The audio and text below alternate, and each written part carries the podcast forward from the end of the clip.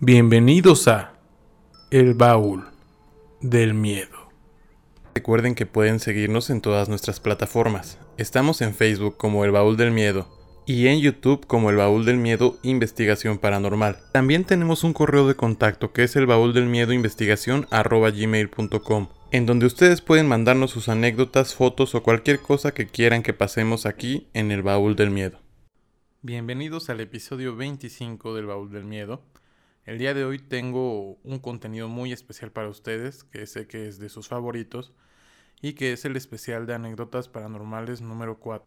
Así que espero que estén listos para disfrutar de una hora de anécdotas paranormales enviadas por ustedes y un regalo especial que les tengo al final. No olviden seguirnos en todas nuestras redes sociales. Estamos en Facebook como El Baúl del Miedo, en YouTube como El Baúl del Miedo Investigación Paranormal y también nos pueden encontrar en todas las plataformas de podcast como El Baúl del Miedo. Y vamos a empezar esta noche con el relato de un gran amigo, Edgar Henkel. Te mandamos un abrazo, que nos mandó una anécdota realmente terrorífica para todo el auditorio. Espero que, que les guste y vamos allá. Hola, ¿qué tal amigo? Pues yo tengo dos historias que me pasaron en, en una semana, de cuando tenía 12, 13 años más o menos. Eh, es algo, es algo raro, un poco paranormal. Eh, pues todo pasa cuando te digo que yo vivía en Bosques del Peñar. Entonces, haz de cuenta que yo empecé a tener, mm, cuando tenía esa edad, muchas pesadillas. O sea, pero sí muchas, muchas, muchas pesadillas. Entonces, llegó un día en que yo literal, o sea, pues dije, ah, pues me voy a ir a dormir y estoy cansado. En, ese, en, ese, en esos días yo me iba a dormir con, con mi hermano, dormíamos juntos. Pasa, pasa la noche y de la nada, o sea, pues empiezo a soñar y sucede algo muy raro. Empiezo a soñar muy real, como si estuviera yo en la casa eh, caminando normal, pero de repente veo la tele prendida eh, vi la tele prendida y fue así como, pues, ¿qué onda? Está la tele y en la parte de atrás había una persiana. Eh, y de repente vi que las persianas empezaban a mover así como si fuera el aire. Y de repente vi por abajo mucha, bueno, mucho movimiento y vi como dos pies eh, con garras y rojos se salían de, de las persianas por abajo sí fue un poco de, pues, ¿qué es eso, no? Normalmente lo que pensarías es de que pues vas a soñar de que no sé, un monstruo o algo así. El punto es de que se, se asoma eh, lo que estaba detrás de, de la persiana y se alcanza a ver, bueno, en ese entonces yo lo tomé como si fuera un diablo. Eh, digo, me imagino que será demonio, no sé, tú sabrás, amigo. Eh, pero sí vi a, la, a un diablo, por así decirlo, saliendo de las persianas se me acercó con una velocidad muy cañona hacia mí. Me preguntó, ¿quién eres? Así, con un acercamiento por cada pregunta. ¿Quién eres? ¿Qué eres? ¿Qué quieres? ¿Qué comes? Eh, eh, pero así, se me acercó tanto que lo sentí tan real que literalmente todas esas, eh, dos días después, en esa semana, no pude dormir porque yo sentía como una vibra en la casa así súper pesada. Eh, al tener ese sueño, ¿sabes? Incluso veía hacia la hacia donde estaba la sala y la televisión decía, "No, o sea, no no me voy a mover hacia allá." Para nada. Pero bueno, me pasa eso. Yo quedé traumado por esos dos días, digo que no pude dormir. Después, eh, mi hermana estaba chiquita, estaba muy, muy chiquita, yo recuerdo. Eh, entonces, pues ella era recién nacida, bueno, no recién nacida, ella tenía dos, tres años, pero supuestamente eh, allá en bosques, hace cuenta que en el cerro, o sea, yo vivía literalmente ya colindando ya con el cerro. Entonces, hace cuenta que está el cerro y no se ve nada. literalmente las únicas luces que alumbran son las de las casas ahí del fraccionamiento y un ranchito que está hasta atrás. Pero tú podías ver así en la noche y no se veía nada, incluso veías animales eh, pues sí, salvajes y se veían correteando a otros animales. Para eso me extrañó mucho porque en esa misma semana que te platico, veía yo mucho movimiento de como si fueran estrellas y luego veía como unas luciérnagas gigantes o no son unas bolas de luz y yo le decía a mamá, oye, ¿qué es eso? Mi mamá espantó porque dijo, pues es que eso normalmente, o sea, se les conocen como brujas, o sea, que son brujas. Y ya había un antecedente de que ella igual ya los había visto. Entonces pasa eso y en la noche eh, de ese mismo día, ya vamos a dormir y todo, empezamos a escuchar que los perros, eh, en ese entonces teníamos un Beagle y un Schnauzer, que los teníamos arriba. Eh, digo, pues era arriba de la casa, estaba, estaba amplio y pues se la, la podían correr como si nada. Subieron a darle comer a mis papás y todo, ya nos acostamos y empezamos a escuchar que, bueno, mis papás empezaron a escuchar cómo corrían los perros de un lado a otro. Pero les extrañó que de la nada escuchó que uno estaba chillando. O sea, como si le hubieran dado un golpe o algo así. Entonces, eh, a la mañana siguiente, o sea, como que no hicimos caso. Y a la, a la mañana siguiente nos asomamos, bueno, papá se asoma y ve que los perros tienen un, un tipo de arañazo en las orejas, en la nariz. Bueno, en casi toda la cara el perrito tenía así como si lo hubieran intentado, como si lo hubieran intentado llevar. como si unas garras lo hubieran intentado llevar. Eh, entonces fue muy extraño porque te digo que vimos a los perros y había sangre.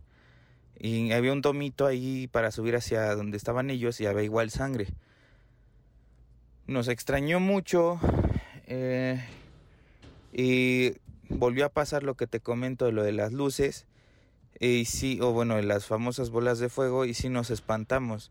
Entonces mi abuela le comenta a mamá le dice eh, tienes que poner un sombrero con unas tijeras porque se están tratando de llevar a tu hija bueno en este caso mi hermana. Eh, ante eso sí nos quedamos así como de pues qué onda ya pasó esto, pasó luego lo mío, luego pasó lo de mi hermana. Sí fue como que pues, un golpe muy, muy fuerte porque pues, nosotros éramos chicos y pues para ellos tener tres hijos eh, chicos igual sí es como que algo fuerte que se estén espantando tan seguido y que les no esté pasando a todos lo mismo, ¿no? Entonces digo, le hice lo del sombrero, lo coloca y ya no volvió a pasar nada. Sobre eso, los perros ya estuvieron tranquilos. Eh, si no me equivoco, igual se llevó a bendecir la, la casa por, por, ese tema. Y ya después de eso, eh, igual en mi caso, yo, o sea, no era tan creyente en eso entonces de, de ir a hacerme limpias y así, pero fuimos a un templo y todo el show eh, y expliqué sobre mi, sobre mi sueño a la persona que me hizo la limpia y todo. Eh, y sí, me dijo que, o sea, que en efectiva, eh, efectivamente sí estaban tratando de, de espantarme, pero no nada de posesión, nada de eso, sino de espantarme por las energías que se encontraban en la casa. Pero eh, eso te digo que me pasó en la, en la misma semana y fue muy, bueno, nos pasó más bien y fue muy, muy cañón para todos esa, esa semanita sí fue como de terror. Digo, no se lo dijo a nadie, ¿verdad? Pero... Digo, no, no fue tanto de, de miedo, pero sí es una anécdota que vale contar porque siempre que me preguntan sobre alguna anécdota de terror, pues es la que yo saco, porque pues, es lo más terrorífico que me ha pasado. No nada de que me haya visto algo o alguien me haya hablado, no sé. No, no, no, para nada. Pero pues esa es mi, mi historia. Y pues paso a retirarme, a despedirme y a desearles a todos una feliz Navidad, un feliz año nuevo y que, que el año que viene sea de lo mejor para todos y pues para el baúl del miedo que sea un año de muchas historias, muchas experiencias y que sea uno de los mejores años del porvenir. Te mando un saludo amigo y un saludo a todo tu auditorio. Definitivamente fueron dos historias bastante aterradoras y el relato que tenemos a continuación habla un poco acerca de la exploración urbana y las consecuencias que pueden haber al realizar esta. Y nos la manda un gran amigo Romario Velasco, a quien le mando un fuerte abrazo hasta Tepic Y también un fuerte abrazo a todos los cremositos. Hola auditorio del Bowl del Miedo, esta es mi historia. Durante una exploración urbana que realizamos en la ex de la Escondida, una comunidad de Bellavista, Nayarit, nos percatamos de que alguien o algo nos estaba observando. El problema es el contexto en el que ocurren las cosas. Aproximadamente tres veces antes habíamos visitado este lugar. Teníamos una pequeña rutina de entrar en el lugar caminar a través de toda la construcción, tomar algunas fotos y cada 10 minutos apagar las linternas y dejar de hacer ruido para evitar ser perseguidos, ya que es una zona de campo abierta. Puede entrar cualquier persona, pero también pueden entrar animales. En este caso, salimos por una pequeña ventana que conduce a un camino que no nos habíamos animado a cruzar ya que se encuentra totalmente abierto y muy cerca de la carretera, además de que un río lo atraviesa y está lleno de serpientes y toda clase de alimañas. Íbamos algo preparados, con palos, navajas, piedras, linternas y sobre todo botas. Caminamos por un llano aproximadamente unos cinco minutos hasta encontrarnos con un puente. Justo cuando íbamos a atravesar ese río, uno de mis compañeros enfocó una pequeña ventana que se encontraba en esa construcción, donde rápidamente algo se movió. Entonces, al imaginarnos que podría ser una persona, tratamos de llamar su atención haciendo ruido, gritando y preguntándole cosas simplemente para estar seguros y poder alejarnos si era una suerte de criminal o alguna persona que vivía en las cercanías. Al no tener respuesta, decidimos avanzar. En ese momento, la mayoría de las ramas que estaban cerca del lugar comenzaron a moverse con violencia. Esto obviamente aterró a todo el grupo, quien decidió retroceder. Tratamos de no correr, teniendo que fueran serpientes o alguna suerte de animal salvaje que pudiéramos asustar. Entonces, justo al terminar ese pequeño recorrido por la ventana,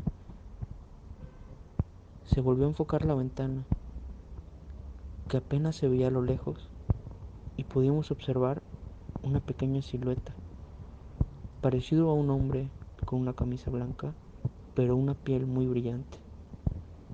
Decidimos volver, entrar por esa ventana y explorar la zona habitual. Al salir, uno de mis compañeros decidió regresar por una pequeña botella que había dejado en una loseta ubicada prácticamente al entrar a la zona. Esto como una medida de prevención Siempre dejamos un objeto que tiene algún valor material y si al volver este ya no se encuentra, significaría que alguna persona viva entró. Y entonces nos ponemos prácticamente a huir del lugar o a permanecer más alerta. En este caso, tan solo volvimos, subimos a la camioneta y nos retiramos. Solamente para darnos cuenta que desde las fotografías de entrada en la parte superior de esta hacienda, la cual es inaccesible, ya que las escaleras han sido derribadas y la mayoría de los cuartos que en su momento hubo simplemente son paredes y no tienen un piso. En esa zona se encontraba esta persona o cosa humanoide con una especie de camisa blanca y una piel muy, muy, muy brilloso. Simple y sencillamente observamos. Nos quedamos atónitos al descubrir que desde el inicio del recorrido estuvo presente observando. No hemos vuelto a esa hacienda y de volverlo haremos con un equipo para prepararnos al no saber qué era o qué es esta criatura. Definitivamente fue una experiencia sumamente aterradora, pero continuemos con la siguiente historia de la noche que nos manda una persona de, de forma anónima, un seguidor del baúl del miedo, y nos pide precisamente que, que, no mencionemos su nombre, pero nos manda una experiencia bastante terrorífica que tiene bastante que ver con las llamadas eh, plantas sagradas y cómo el hecho de haber entrado o estado dentro de una ceremonia de ayahuasca lo dejó realmente de una forma más perceptivo ante todo este tipo de fenómenos paranormales. No les digo más, vamos a escucharla. Pues como te comenté, hace tres años más o menos yo empecé a soñar con cierta persona, este, eh, y no le di muchísima importancia. Dije, a fin de cuentas son solo sueños, han de ser mi, mi inconsciente. Pero empezó a pasar eh, el tiempo y empezó a ocurrir que los sueños cada vez eran más vividos con esta persona. Y igual no le seguí dando importancia, pero pasó el tiempo y empecé a ver ciertas figuras de, en el rabillo del ojo. Igual también no le di importancia, siguió pasando el tiempo y cada vez fue más vívido todo esto. Las figuras de reojo eran más notorias y también este, los sueños eran más vivos hasta que ocurrió un día que en mi cuarto yo, de, yo volteé a ver, un, otra vez volví a ver una figura de rabillo de ojo y volteé rápido a verla y en la esquina de mi cuarto durante un espacio rápido como un segundo más o menos, durante ese espacio, mm, obviamente no viví algo físico como ves una laptop o, o una mesa, etcétera, pero fue extraño, fue como que vi algo, vi a un señor y a una persona que estaba ahí y no estaba, como si fuera un destello de imagen, pero muy vívido. Y fue en ese momento que dije, bueno, pues aquí ya está algo extraño. Ya no sé si sea mi mente o de verdad hay algo, porque sumado a todo esto, llegó un punto en que, al igual que las eh, sensaciones, de, perdón, las, las imágenes y sueños iban haciendo más vívidos, también llegó un punto en que yo sentí que alguien estaba conmigo. Pues bueno, fui con una, este, una bruja, amiga de mi familia, que le conté toda esta situación y demás, y ella me comentó que tenía pues el nefesh de un, muerto conmigo, y le dije, ah, pues ya, ya sospechaba pues todo esto, pues, ¿qué se puede hacer y demás? Lo que hizo ella es que procedió a una especie de exorcismo con el Padre Nuestro en arameo. Me este, recosté en un, en un que tenía, tenía varios símbolos esotéricos ahí, el famoso tetragramatón y unas que otras cartas, este, cuarzos, este, inciensos y demás cosas y procedió pues a, hacer pues el exorcismo. Pues ocurrió de que en un, en un momento, yo no sé si fue mi, mi mente o qué ocurrió, eh, yo empecé a, a, dilucidar muchas imágenes extrañas de pues distintas cosas, eran unos, e, eran distintas este, entidades, la verdad no sé qué, qué eran, que ella me dijo, tú déjalas, tú déjalas pasar, y empecé a escuchar muchas voces en mi cabeza que me decían, este, no, yo te voy a dar todo, este, si tú, este, te alejas de esta señora, yo te voy a dar todo, yo, este, yo te puedo dar muchas cosas, te puedo, este, te puedo devolver a ella, te puedo hacer, te puedo dar muchas cosas. Y yo le empecé a decir a la señora, oigas que estoy escuchando voces. Y me dice, ah, es normal, tú no le haces caso, dime qué es lo que oyes y continúa. Pues llegó el momento en que durante Después de un rato, perdón, como unos 10 minutos más o menos que estuvimos así, eh, yo perdí totalmente el control de mi, de mi habla y empecé a hablar y empecé a mentarle la madre a la señora. Me empecé a decir que era una hija de su puta madre, que este que ella se podía la chingada, que este que por qué lo habían traído aquí, o sea, se, hace yo y demás. Digo, no sé hasta qué punto fue mi cabeza o qué pedo. Y Después de eso ella empezó a decir, ¿qué es lo que quieres? ¿Por qué tienes tanta sed? Yo le empecé a meter la madre todavía y ella lo que hizo nada más es que me, me daba agua. Me daba, me daba agua a través de un, de un, este, de un popote porque yo estaba recostado. Y después de que me daba, de que me daba agua, yo empecé a gemir como, como un perro porque quería más agua de, de la sed que tenía. Me empezó a dar más, me empezó a dar más. Y al final yo empecé a decir, muchacho, perdóname, pero es que yo tenía mucha sed, entiende y demás. Este, todo esto yo, yo era, era yo, entre comillas, que lo estaba diciendo. Pues después de eso me dijo la, la señora, o dijo la señora, eh, te puedes ir, ya no hay necesidad de que te quedes aquí y demás. Pues en un momento cuando el supuesto espíritu se, se fue, yo dilucidé la imagen de un señor este, de una estatura pues media, eh, gordito, que está bajando de unas escaleras y lo veía con una mirada como de un perro que acabas de regañar, un perro regañado. Y ya se estaba bajando y le dije a la señora, ya después de que recobré el habla, porque acabé, realmente acabé cansado, el cuerpo de hecho, este, después de eso me, me, tenía dificultades para caminar, ni me tuvieron que ayudar algunos familiares que me acompañaron para poder irme porque realmente acabé cansado le dije que yo estaba dilucidando la imagen de un señor, igual como cuando la veía en la esquina de mi cuarto. Una imagen que, que, repito, no la ves como una mesa o algo, pero que es algo tan vívido o una imagen que está tan vívida que tú la ves. Pues resulta ser que este, y lo que yo creo que ocurrió, pues un mes antes de eso aproximadamente, yo había este, asistido a una ceremonia de con un enteogénico conocido como ayahuasca y tuve una preparación bastante buena. Eh, de hecho, excedí los días que se pedía de ayuno físico, este, sexual y de otros requerimientos que se tenía, pero el problema es que yo fui en un estado emocional bastante delicado. Eh, habían pasado ciertas cosas en mi vida este, personales, pues, que, que hicieron pues que yo llegara eh, en ese en un estado emocional no muy adecuado y bueno, llegué con enojo, ira, tristeza, muchas emociones. Y pues en ese estado yo lo que pienso es que pudo haber influenciado para que alguna entidad que se encontrara por ahí o alguna cuestión, dada mi, em, dada mi baja frecuencia durante, después del, del ritual o de la ceremonia, perdón, pues que algún tipo de entidad pudiera, pudiera este, aprovecharse para irse conmigo. Y yo creo que esto pudo haber sido después del ritual, dado que, de la ceremonia, perdón, dado que después de la ceremonia, pues sí se nos expresa que quedas con ciertos canales abiertos. Y sí, uno lo siente en su cuerpo, en su mente. Em, pero como mencioné, incluso después de la ceremonia andaba con todas esas este, emociones. Y eso pudo haber hecho que, que haya ocurrido todo lo que, lo que pasó. Esa es mi teoría, pero a fin de cuentas cada quien puede pensar lo que, lo que quiera, uno sabe lo que vivió y pues ya.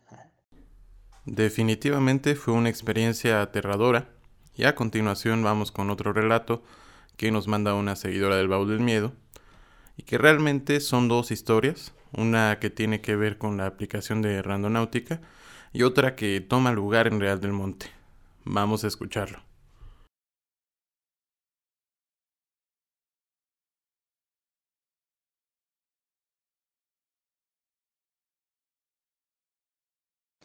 Pues mi relato es algo corto y tiene que ver con la aplicación de Randonautica. Hace unos meses empezó muy sonado esto de, la aplicación, que se llegaban a encontrar muchísimas cosas, incluso se llegó a encontrar un cuerpo, me parece que en Estados Unidos. Entonces, em, no lo quise jugar en mi casa, porque porque como te pide la dirección, pues me dio un poco de desconfianza. Así que me fui para el municipio de San Agustín Tlaxiaca, ya que es un lugar que hay muchos cerros, hay lugares que sí están como un poquito abandonados, mm, desiertos, llamémoslo así. Y me fui rumbo al cerro a, a jugarlo.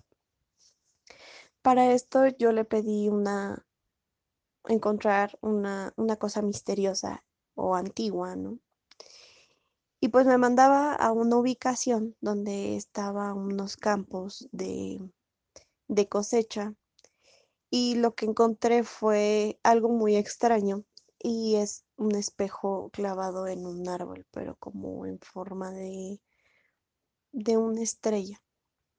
Y también encontré un pedazo de plato. Lo por segunda vez. Pero era un plato demasiado Cuando lo juego le pido y eso encontrar lo pues que algo causó, terrorífico, que algo de miedo. sino lo que encontré Y me mandó a una parte del cerro digamos que un poco orilla de la carretera.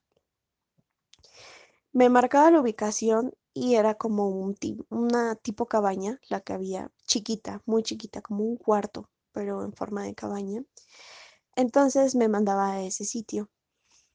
Al momento de bajar estaba un poco complicado porque estaba un tanto resbaloso y conforme iba bajando iba encontrando muchos frascos de veladora eh, que venían como referentes a brujería, supongo yo. Después, un poco más abajo, había muchos más frascos y estos tenían fotografías, listones. Al llegar a la cabaña, la verdad es que se sentía una energía tanto negativa. Lo quise jugar más en la noche porque por la cuestión de, pues, la adrenalina y querer buscar y sentir más cosas, ¿no? Eran aproximadamente las 9 de la noche, tampoco era tan tarde. Y al momento de llegar casi a la tipo cabaña, casa, cuarto, porque no, no eran una casa, em, alrededor había como muchas plumas. Y yo veí, y yo llegué a ver así como varias cabezas, supongo que de algunas gallinas, animales, así. La verdad es que ya no quise entrar, ¿por qué? Porque en la parte de adentro se escuchaba que había como personas hablando, pero no se escuchaba tanto como si fuera, pues, español. Se escuchaba como otra lengua. Y la verdad es que me dio bastante miedo. Iba con un primo y fue cuando me dijo, ¿sabes qué? Vámonos. Cuando llegamos al carro, alcanzamos a observar que alguien había abierto la puerta de, de la cabaña, pero la verdad no quisimos como detenernos a ver y nos seguimos. Y esa aplicación, pues la, la quité, la desinstalé de mi teléfono porque pues realmente sí llegas a encontrar como muchas cosas. Em, tiempo después eh, le comento a una prima acerca de, de lo que había encontrado. Entonces mi primo le, le enseña la foto y ella me cuenta que encontró un video en el cual se supone que ella ya lo había visto antes, que ahí era un chico que también estaba haciendo como exploración urbana nocturna, pero esta era a las 12 de la noche y que era el mismo sitio, ella está segura, y que empezó a ver que salían bolas de fuego. Entonces, platicando con mi papá y más o menos mostrándole el lugar, me dijo que sí, que ahí son lugares donde se concentran a veces las brujas y un nahual que se encuentra en el pueblo. Este otro relato no me pasó a mí, le pasó a mi abuelito y él fue el que me lo contó. Hace muchos años él vivía en, en el Real del Monte, es un lugar en donde existen muchísimas leyendas acerca de todo esto. Dice que él iba saliendo de trabajar, que ya era noche, y que se fue a una cantina a tomar con sus amigos. Era muy común que en esos tiempos eh, los hombres saliendo de trabajar se iban con sus amigos a las cantinas. Entonces él sale de la cantina aproximadamente a las 2.30 de la mañana. Él dice que estaba un poco tomado, pero no tanto. Él iba caminando así para la casa donde vivía con mi abuelita. Entonces en el camino se encuentra un perro negro, pero dice que era un perrito muy chiquito, que era cachorrito. Y le llamó la atención porque pues lo veía bonito y lo iba siguiendo. Entonces sigue caminando y cuando voltea vio al perro que estaba como un poquito más grande, pero realmente no no le tomó mucha importancia. Siguió caminando el perro los iba siguiendo, volteé a verlo y el perro era un poco más grande. Entonces él dijo, tal vez sea parte de, de que estoy un poco tomado, ¿no? Pero no creo. Pero empezó a sentir un poco de miedo. Siguió caminando y no quería voltear, pero él sentía que el perro cada vez era más grande.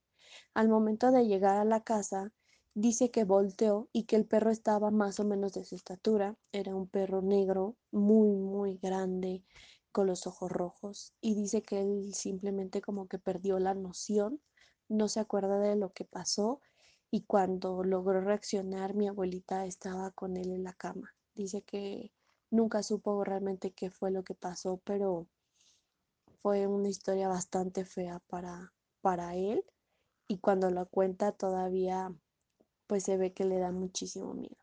Recuerden que pueden seguirnos en todas nuestras plataformas. Estamos en Facebook como El Baúl del Miedo y en YouTube como El Baúl del Miedo Investigación Paranormal. También tenemos un correo de contacto que es el baúl del miedo investigación gmail.com en donde ustedes pueden mandarnos sus anécdotas, fotos o cualquier cosa que quieran que pasemos aquí en El Baúl del Miedo. Dos anécdotas de bastante miedo, pero ahora nos dirigimos con la última sección de la noche que son igualmente anécdotas paranormales, pero es un episodio que se encuentra perdido porque tuve algunos problemas con el audio, pero logré rescatar pues precisamente estos casi 20 minutos de anécdotas paranormales que espero que les gusten. Pero bueno, entonces continuando ya con este tenor de lo sobrenatural, vamos a entrar a, a la parte interesante del programa. Queremos hacer pues este programa rápido para que no nos extendamos tanto tiempo. Entonces vámonos directo a las anécdotas paranormales. Al anecdotario. Al anecdotario paranormal. ¿Quién quiere empezar? Vas, George. No, no esa de esa de tu mamá ya fue. Ah, ya, otra, y aquí va otra, otra. Esta, pues, no es tan paranormal porque realmente sí fue con personas. Eh, no me pasó a mí, le pasó a una maestra de que tuve hace tiempo de fotografía. Resulta que ella la contrataron para hacer una sesión de fotos en el Chico. Entonces le depositaron, aceptó y total, llegó la fecha en que iban a realizar la sesión. Ella se transportó en su vehículo particular, llegó al chico.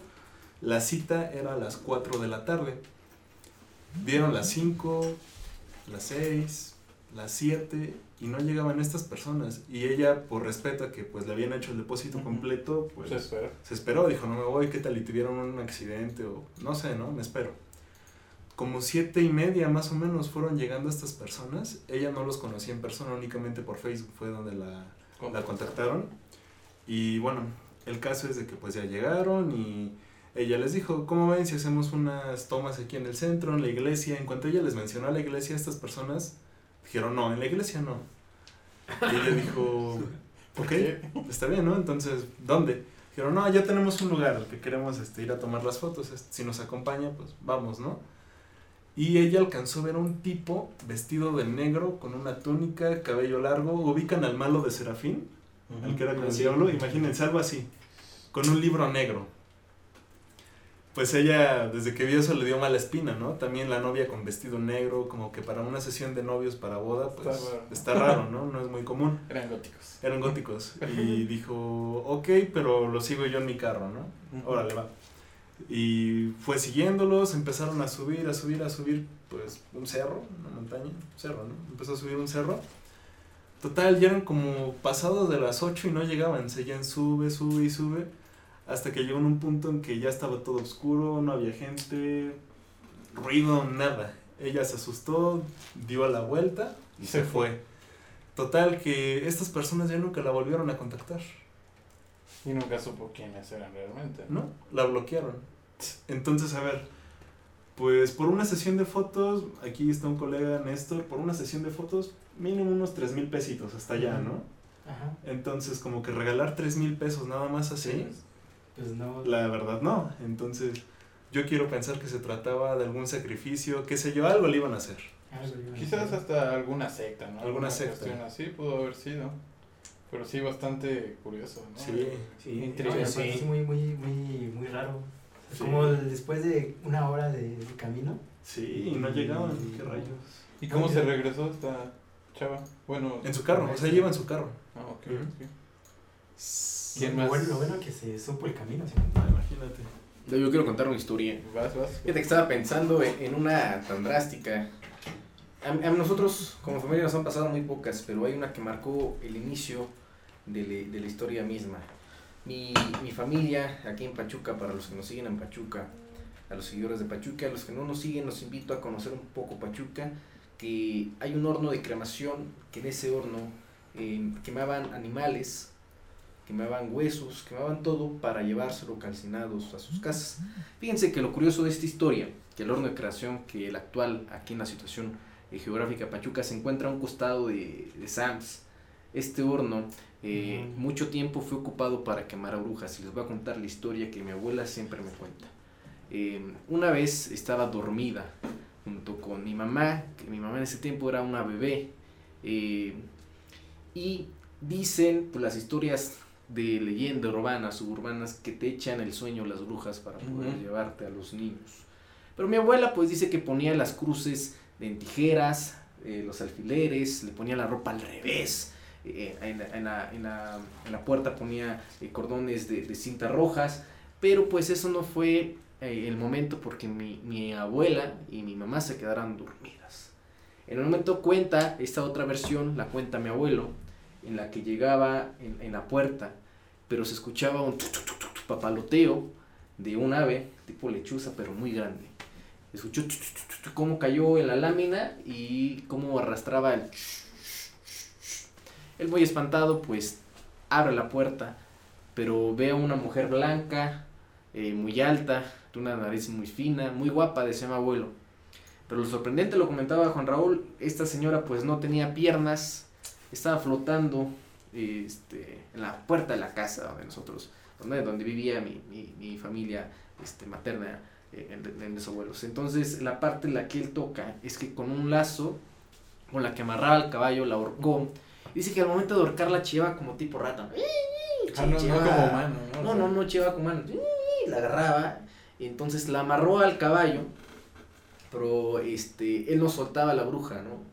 Se fue en el caballo al horno de cremación que está pues, escasamente a dos cuadras de donde estaba, todavía había mi abuela eh, en la actual casa. Estamos a dos cuadras del horno de cremación. Se fue a caballo. Él decía que con el nudo empezaba a hacer, bueno, con el lazo empezaba a hacer nudos y empezaba a rezar pues el Padre Nuestro, pues las oraciones Ujú. clásicas, ¿no? Pero lo curioso que cuentan que pues, tienes que saberte la memoria, lo rezaba al revés. Entonces lo empezaba a rezar al revés este, y lo empezaba a amarrar. Al momento que llega, este, intenta quemar a la bruja en lo que prendía la leña que estaba amarrada, pero ve que se convierte otra vez en una lechuza. Pero dice en la descripción, yo acuerdo que escuchaba la, la, la historia de pequeño, que era una lechuza grande, como tipo sopilote. Ujú. Sabían que los sopilotes tienen la cabeza fea, un cuerpo Sí. grandote, plumas, este, Está como como desproporcionado. color ¿no? este es petróleo fea. así y que salió volando y se fue entonces estas estas historias pues me remontan todavía que hace poco vi en la en los cerros de la casa pues bolitas de fuego caminando de un cerro a otro caminando de un cerro a otro y pues todavía existe gente no sé puede ser ignorancia puede no ser ignorancia pero pues que matan a pedradas a las Ah, lechuzas lechuzas. a los búhos este pero no es conforme a eso. Todas las historias pues tienen algo un fin. Y sinceramente estas yo las creo porque he visto situaciones parecidas. Las brujas sí existen.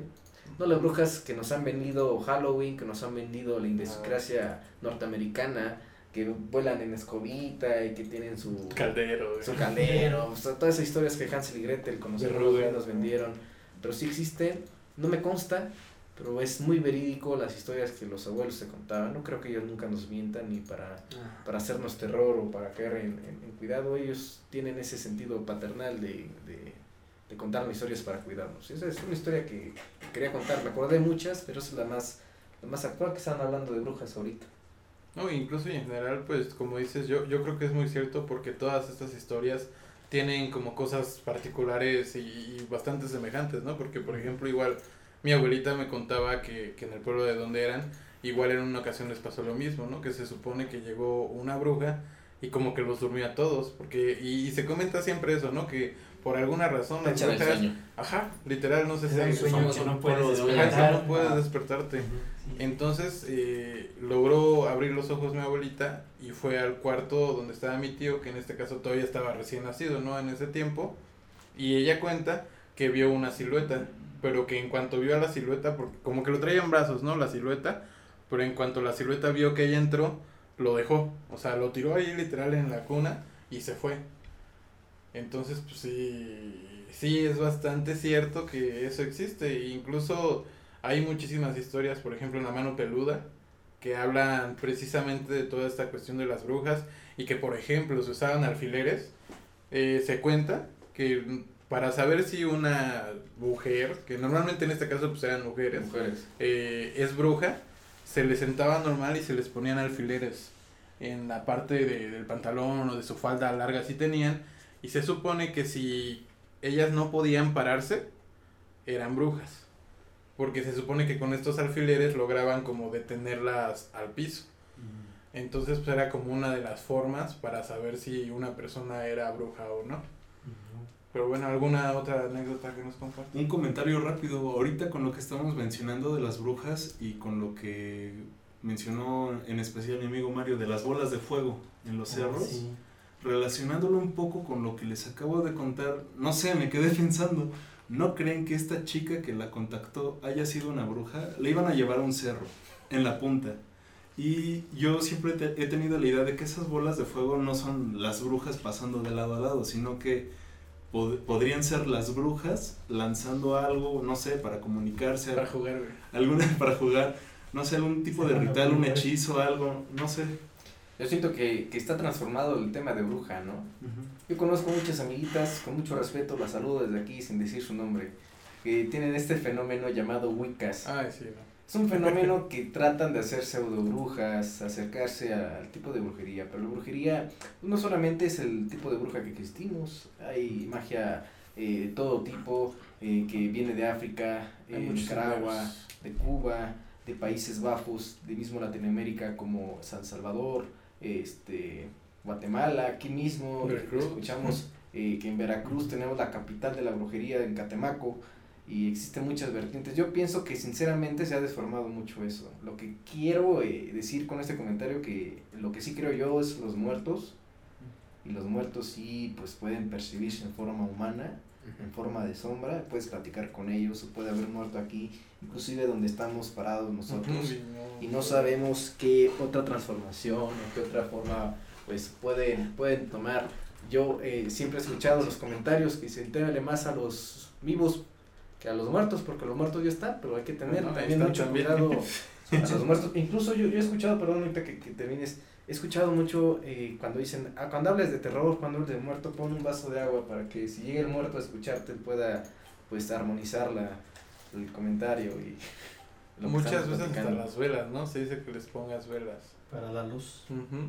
Bueno, eso también se da en en los, en los altares del 2 de, de noviembre. Sí, Nosotros damos velas. a los muertos y Le ponemos las velas y Pensamos que es tradición, pero- camino. Sí. fíjate que es cierto, todos le temen a la muerte y sin saber que México venera la muerte A el la 2 de muerte. noviembre. todos los años, todos los días. Y literalmente estamos su- como que haciendo que regresen. Y sí, el, el, el momento que tú tienes una foto y una vela de tu de tu familiar, está ahí presente. De hecho, cuando te mueres no te vas al, al 100%, sigue, sigues existiendo todavía en... En otras formas, ¿no? Así es. ¿Alguna otra anécdota que tengan? Anécdota. Vaso. Pues gracias. Yo ahorita que hablan de no tanto de de lo que empezamos hablando primeramente en el tema de terror, este en cuestión de monstruos si quieren decirlo así, sino de, de entes de energía, sí tengo una historia que me gustaría contar. Hace pues, ya ya hace un tiempo, hace como 10 años falleció un tío. Eh, yo estaba en casa haciendo lo mío, ocupándome de mis cosas cuando eh, de repente, según yo estaba solo en mi casa, de repente escucho ruidos. Salgo de mi cuarto, me asomo por las escaleras y bueno, de momento me, me, me espanté porque vi a alguien. Entonces, pues, yo, me, mi reacción fue, fue ponerme a la defensiva. ¿Quién eres? ¿Qué, qué haces aquí? Salte de mi casa. O el típico, ¿no? Que les dices las groserías según para que se vayan. Sí. Yo nunca creí que fuera alguien, o sea, creí que alguien había entrado a mi casa, Ajá, creí no que era alguien, una persona viviente. Un vivo. Un vivo. Sí, nunca piensas que sea muerto. No, Sí, realmente lo que no. menos te, te imaginas. Y este señor era, pues tenía características muy particulares. Sombrero, botas, como, como del viejo este, ¿no? Entonces, pues yo le dije que qué qué hacía aquí, que se fuera de mi casa. Me dijo que solo estaba buscando a, a mi mamá. Me dijo el nombre de ella. Le dije, ¿tú la conoces o qué, qué, qué quieres con ella? No, pues soy su tío. Igual soy familiar tuyo. Este, yo le indiqué dónde estaba la salida. Y sí, sin problema, después de que me dijo que buscaba a mi mamá y que le dije que no estaba, me dijo que pasaba a retirarse. Sin problemas, lo acompañé a la puerta. Salió. Regresé, cerré bien la puerta, puse llave, me volví a subir. Y como a las dos horas llamaron a mi casa que había fallecido un tío que yo nunca había conocido. Lo curioso es que cuando fuimos al entierro, fue a caja abierta y era este señor el que había ido a, a buscar a mi mamá y me había preguntado por ella. Oye, y cuando tú lo viste en tu casa, ¿cómo se veía? Normal, normal, o sea, ajá, sí. normal, Como de de carne y como si hueso. fuera- Sí, sí, sí. Y es cual, que eso se persona. dice mucho, ¿eh? Que normalmente hay personas que se alcanzan a ver a los seres Se a queridos que se despiden. Yo tengo la historia así, ¿eh? Lo- lo- Creo que se los conté, pero se los voy a contar aquí a los seguidores del baúl del miedo. Eh, yo tuve un mejor amigo en la secundaria. Eh, lo recuerdo con mucho cariño. Él falleció en enero de, del 2014. Pues él tenía problemas, se suicidó, se quitó la vida, para decirlo drásticamente y real. Eh, yo en un, en un 14 de febrero salgo con mi chica de aquel entonces, en una plaza pública de, de, aquí de Pachuca. Me la encuentro, yo platiqué así, como estaba contando Mar, platiqué con él, me dio su número inclusive, nos saludamos, nos abrazamos, tanta la emoción que teníamos de no vernos de la secundaria, estábamos por ahí de la prepa, finales de prepa, me compartió su número, yo me mensajé con él, mensajé dos días después con él, me platicó, y, y llama- le llamé, este, todo, o sea, fue muy, muy, muy Real. cabrón, o sea, real. Este, después eh, veo que me bloqueó, el contacto dejó de existir, le mandaba mensajes, No llegaba. y no llegaban. La palomita famosa, ¿no? De recibido. Le marcaba y el número ya había cambiado o ya se había cancelado. Me dijo, bueno, voy a buscarlo en Facebook. Este, y me entero que había publicaciones De de, enero, desde enero, que, que el hombre ya había fallecido, ¿no? Había esquelas, eh, fotos de ellos disculpándose, lamentándose su muerte. Pues la verdad fue muy trágico porque yo lo vi en un 14 de febrero y él murió en enero. Sí, sí, sí te Y- impactaste. Y, ¿no? ya con, con sus amigos cercanos me habían dicho que se había quitado la vida, pero pues lo mismo que pasa con Omar, yo conviví con él, le marqué y hasta... Y parecía normal, lucía normal. o sea, era normal. o Sí, sea, así es. Sí, es que es lo curioso, ¿no? Que muchas veces uno pensaría que, que lo verías de otra forma, ¿no? Ajá. Pero siempre llegan como en una forma, pues, normal, o sea... Y no sientes miedo en el Ajá. momento, o sea, no sentí En el miedo. momento, ¿no. no, Por lo mismo de que porque lo conocías. Ajá, Ajá, no, y pues no, no te imaginas que esté muerto. Sí, no, en tu caso de, de Omar, que no lo conocía, pero supo el nombre de su mamá. Sí, O sea, que era- sí, soy sí, tu me- dio confianza que... Es- soy tu familiar, Sí. yo soy tu tío y a lo mejor eso sí, pues, internamente pues te calma. Sí. Sí, porque si igual este, con cualquier persona dice, ah, soy tu familiar y te da mala espina, ah, no, gracias, y te vas. Así que hablando de lo que menos se lo esperan, igual a mí me, hablando de, de anécdotas, a mí me pasó uno, yo estaba, yo viví en el DF, yo soy del DF, yo viví 17 años en Iztapalapa, en la colonia agrarista, en la calle Benito Juárez. Eh, eran unos edificios de, de, de, de Infonavit, teníamos ahí el departamento, y exactamente era en el 2008, así ya tiene un buen, eh, nos mudamos para acá. Bueno, mi mamá y mi hermano se mudaron para acá. Mi papá todavía se quedaba ahí en el departamento porque tenía su, su, su negocio de contaduría y yo estaba en prácticas de mi carrera técnica. Entonces, estuve allá y estuve trabajando en el DF un rato.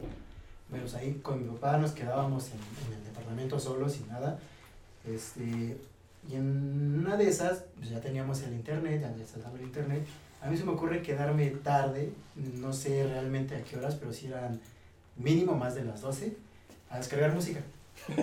Entonces estaba descargando música, pues lo típico, con los audífonos, no escuchas nada, pones a ver si está bien la canción. Y en una canción o en una parte escucho un grito, pero más que grito es como lamento. Ajá, este, el- es como un lamento. Y yo, yo, o sea, yo no, al principio no le... No, le, No lo le- relacionaste, ¿no? O no sea, lo pensaste que era la canción. música o alguien o algo de afuera. Dije, "Ah, está bien. Y de repente, o sea, siento esa como que mala vibra, Escalofrío. escalofríos en todo el cuerpo y fue así como que ahora. Y seguí escuchando, ya le puse más atención al, al, al grito o al, al, al lamento. Entonces, pues sí me quedé, dije, ¿qué onda? Entonces, al quitarme los audífonos, lo primero que piensa, o, o la lógica, te quitas los audífonos y, Y ya de no afuera. Ajá, o una de dos, o no lo escucho y es de la música, o lo escucho más alto porque tengo los audífonos tapados, digo, los oídos tapados. Me quito, el, ahora sí que el grito o el lamento, el mismo nivel de sonido, o sea, escuchaste igual. igualito. Dije, ah, caray. Y en eso de repente, no sé, estamos así de frente, de izquierda a derecha, se escucha, veo cómo se pasa el, el ahora sí que el grito, de izquierda a derecha, y se va alejando. Y en esos escasos 25 segundos, 30 segundos, atrás de ese grito, la, la, ladrería de perros. De todo, de todo, de todo, así, siguiendo el, el grito. La verdad sí, sí me dio miedo, lo que hice fue cerrar todo, no ni siquiera cerré, agarré, desconecté mi computadora y me fui a dormir. Me dormí las sábanas. Atrás de las sábanas. Este, me acuerdo que me había bañado ya tarde, pues ahí dejé los calcetines en, en el escritorio, o sea, dejé los calcetines. no, no tanto. Los calcetines, creo que dejé la toalla ¿Estabas solo? Estaba con mi papá, pero mi papá ya estaba dormido. Era Mm. como después de las 12. Dejé los calcetines y la toalla ahí en el escritorio y me fui a dormir. Que luego lo psicológico es más trágico que lo que pasa. Sí, de hecho, sí. Estás creando Escenarios. no, no, o sea, es que mm, jamás me hubiera generado, yo estaba descargando música, de verdad.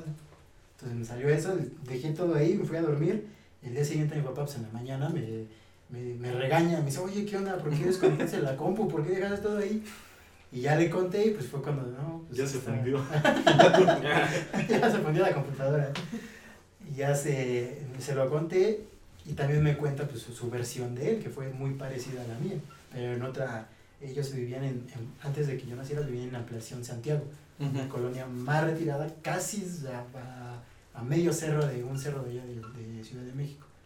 Entonces, me contó la misma y fue así como que, ah, no manches, ya vámonos de aquí. Creo que quieren a Pachuca. Creo que quiero ir a Pachuca. Y estuvo peor porque en mi pueblo, en San Juan Solís, hay más historias de, Sí. esas, de esas cosas. De hecho, hay un libro eh, escrito por un, un, eh, ¿cómo se dice? Natal. Una persona natal de ahí. Notal, originario, oriundo. Originario de ahí, que relata muchas historias de ahí del pueblo. Luego nos lo traes, ¿no? Sí, déjalo, lo consigo bien. y pues ya. Hay, hay una que está en, en. Allá tenemos cerca unos 5 o 10 minutos, 15 de la casa, de su casa. Gracias. Este, un río. eh, pasa el río que llega hasta Tula, no sé qué más de Tula. Y hay una cueva que ahí iba a pasar el tren, ahí tenía que haber pasado el tren. O sea, esa, la- esa cueva la iban a destruir y iba a pasar el tren. Pero la cambiaron de lugar porque un ente, en ese caso ahí lo comentan o lo dicen que es el diablo, no se las dejó hacer. O sea, su, su, su, su trato era, si te la dejo, así te dejo hacer la guía, no hay bronca, pero dame mil almas de... Mil, mil, ¿qué? Mil almas, Acá. mil cabezas de, de humano. Eran muchas, ¿eh? Sí, muchas. Tranquilo, Ah, viejo. Entonces, pues, desde que 200 ahí, chance. es el- dos. No me sale. y me sale. Y me Tres. No, y esa historia se, se, va, se basa en muchas, en muchas, del- en muchas carreteras o en, en, en vías del tren, dicen, es, cuentan esa misma historia. Esa, esa historia pues está ahí igual. Entonces, este, eh, lo mismo que todas las historias, construían algo y al día siguiente todo, todo Se caía abajo. Se caía. Pues desde el Ponían del rey 50. Salomón. Ya ves que se Sí. supone que los demonios no lo dejaban construir y por eso le dan el anillo. Que le dan de comer o le dan un tributo, le dan algo Ujú. a los entes. No precisamente es el diablo, ¿no? Ajá, o sea, no, bueno, ahí, ahí lo, ahí lo manifiestan, me lo dicen, pues el diablo, no sé. Es un ser maligno, pero si los ponemos más teológicos, filosóficos, no solamente existe el diablo, existe el Belzebú, Bahomet, o sea, personajes que van refer- referentes a lo maligno, pero no todos son Lucifer. Lucifer, el diablo, todos son diferentes a- los que queremos observar, pero todas las historias de la carretera son interesantes. Sí. Aquí Sí, hay a los seguidores de Pachuca que nos están escuchando y más de Hidalgo, rumbo a Tulancingo hay una comunidad que se llama El Susto. Teresa, ¿no? Con estos últimos 20 minutos de anécdotas paranormales concluimos con el especial del día de hoy. Espero que haya sido totalmente de su agrado. Y ya saben que si ustedes tienen alguna anécdota paranormal, la pueden enviar a nuestro correo el baúl del miedo investigación a la página de Facebook El Baúl del Miedo e incluso pueden contactarnos vía YouTube en el canal El Baúl del Miedo Investigación Paranormal. Sin más que agregar, les agradezco que nos hayan escuchado el día de hoy, ya que siempre es muy importante la retroalimentación que hacen para el programa y los invitamos a seguir sintonizándonos en próximos episodios. Este año se vienen muchas cosas nuevas que espero sean de su total agrado. Recuerden que pueden seguirnos en todas nuestras plataformas. Estamos en Facebook como El Baúl del Miedo y en YouTube como El Baúl del Miedo Investigación Paranormal. También tenemos un correo de contacto que es el baúl del miedo investigación gmail.com en donde ustedes pueden mandarnos sus anécdotas, fotos o cualquier cosa que quieran que pasemos aquí en el Baúl del Miedo.